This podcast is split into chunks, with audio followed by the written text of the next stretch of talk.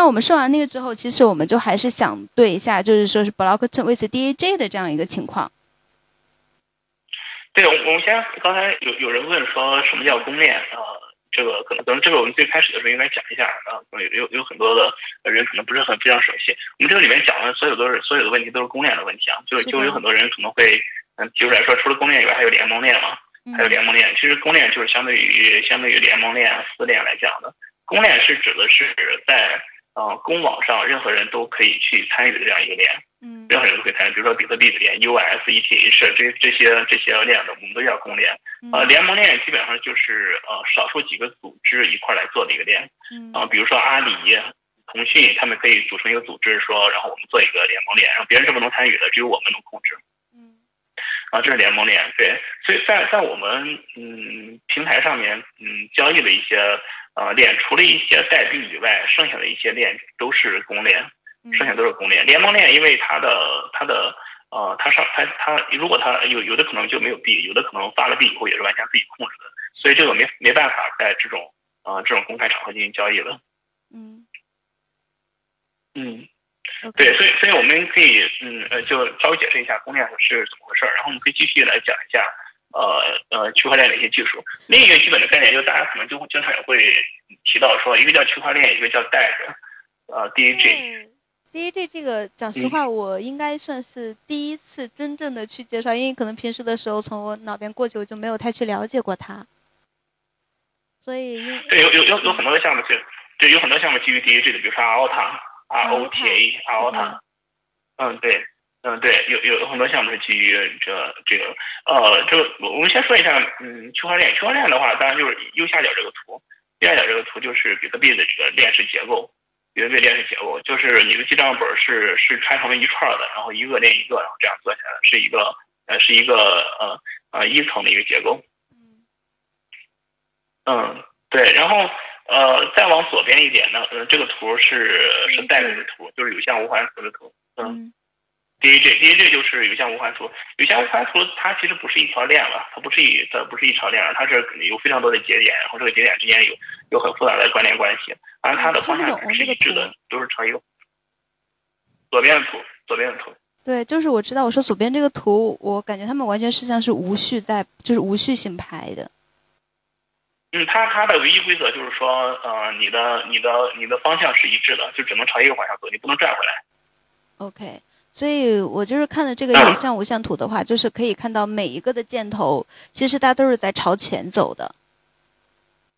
那我们其实上面这个图的话，相对来说是比较简单，然后会这样。但下面的话，就感觉其实每个小方块之间它们的联系是什么？它存在的就是是因为什么而存在的这一种小方块，或者说什么样才能让它这个小方块去产出的呢？这些也是就呃类似于说在里面可以存储一些账本数据啊。嗯。可以在里面存，它最大的好处就是它的并发性非常好。你可以看一下，如果是比特，嗯，对，如果比特币的话，你只能有有有一个单一的一串记账本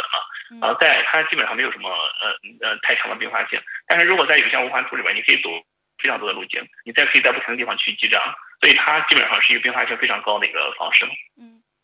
嗯，所以我们在前面的时候也，我记得九儿也提过啊，Hash Graph 那个项目，就是在前面的时候，你说它它为什么 TPS 那么高呢？嗯，它为什么 TPS 那么高？那它就是就是用的这种类似这样一个一个技术，呃，一个 DAG 的一个技术。呃，这种这种技术它的 TPS 可以做的比较高，但是它其实也是牺牲了一些问题。它的其实它的嗯，它它的交易比较难确定顺序，比较难定序。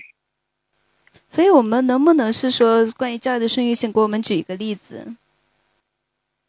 对，所以我们下面可以看一下，就是交易顺序的问题，就是呃，就我刚才说了，就是嗯，其实你可以选 TPS 特别高的 DAG 的结构，呃，你也可以选嗯区块链的结构，但大部分人项目都会选区块链的结构，这是为什么呢？原因是因为其实 DAG 的结构它天生有一些问题，就是它它交易的顺序非常难确定，它确定的成本是很高的。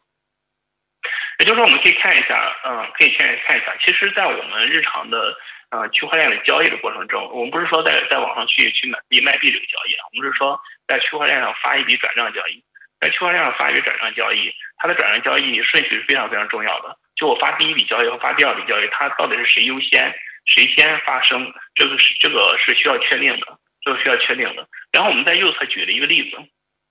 嗯，对，打酱油的例子是这样的，其实这个例子大家非常好理解。为什么说在区块链上它的交易顺序啊是至关重要的？就小明的妈妈如果让小明去打酱油，给他十块钱去打酱油的话，呃，小明可以有有有有不同的顺序去花钱，但是他花钱其实花的都是一样的。他可以第一种方式花钱的话，他可以先去花五块钱买个煎饼果子吃，嗯，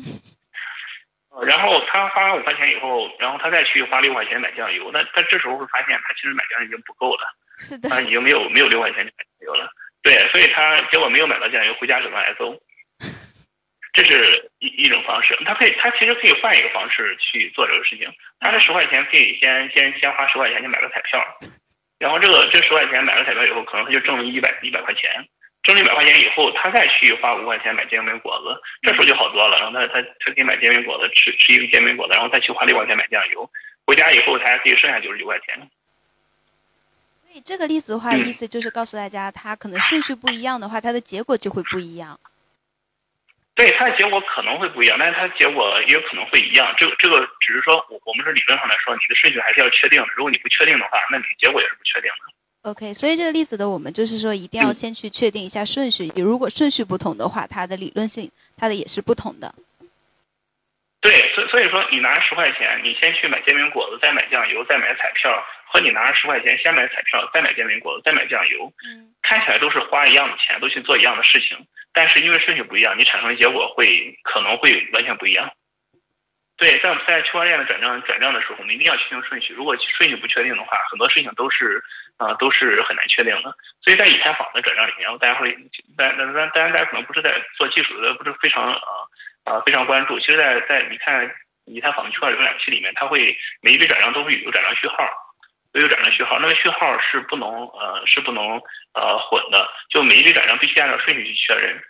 第一点，第一点，第一笔转账没有确认之前，第二笔转账是不能确认的。我指的是同一个账号的转账。嗯。嗯，对，所以在以太坊里面，它严格保证了呃转账顺序，严格保证转账顺序。但比特币里面是不一样的，比特币用的是 UTXO 模型，UTXO 模型，UTXO 模型是是是，对，它有进有出，然后有进有出，它本身就保证了这个顺序。嗯，所以在区块链的结构里面，UTXO 的这个呃模型吗